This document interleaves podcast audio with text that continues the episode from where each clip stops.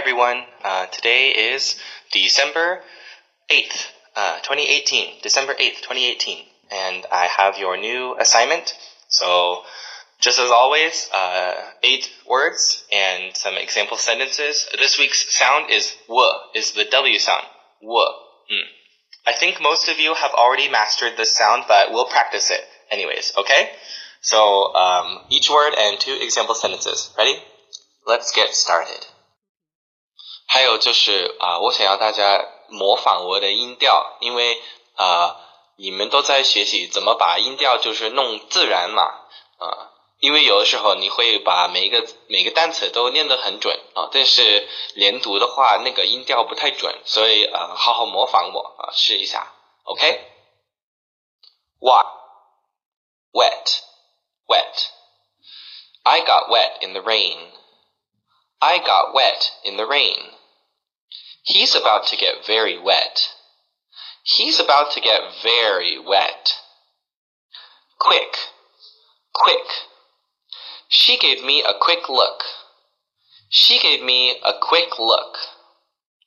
I had a quick meal before the meeting. I had a quick meal before the meeting. Queen, Queen. The Queen of England is on all British money. The Queen of England is on all British money.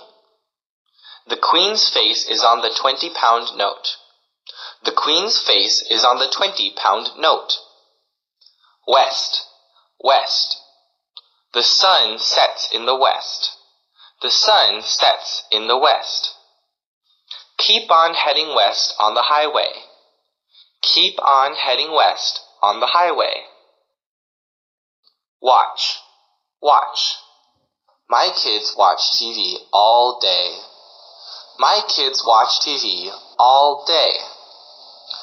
I watched the game yesterday with some friends. I watched the game yesterday with some friends. Swing, swing. He swung and missed the ball. He swung and missed the ball. I told my son not to swing his umbrella around. I told my son not to swing his umbrella around. Whale, whale. Whales are the largest mammals on earth.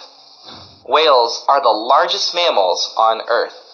啊，第二例句你可以忽视这个，我我也不知道这个词是什么意思。Spread，嗯。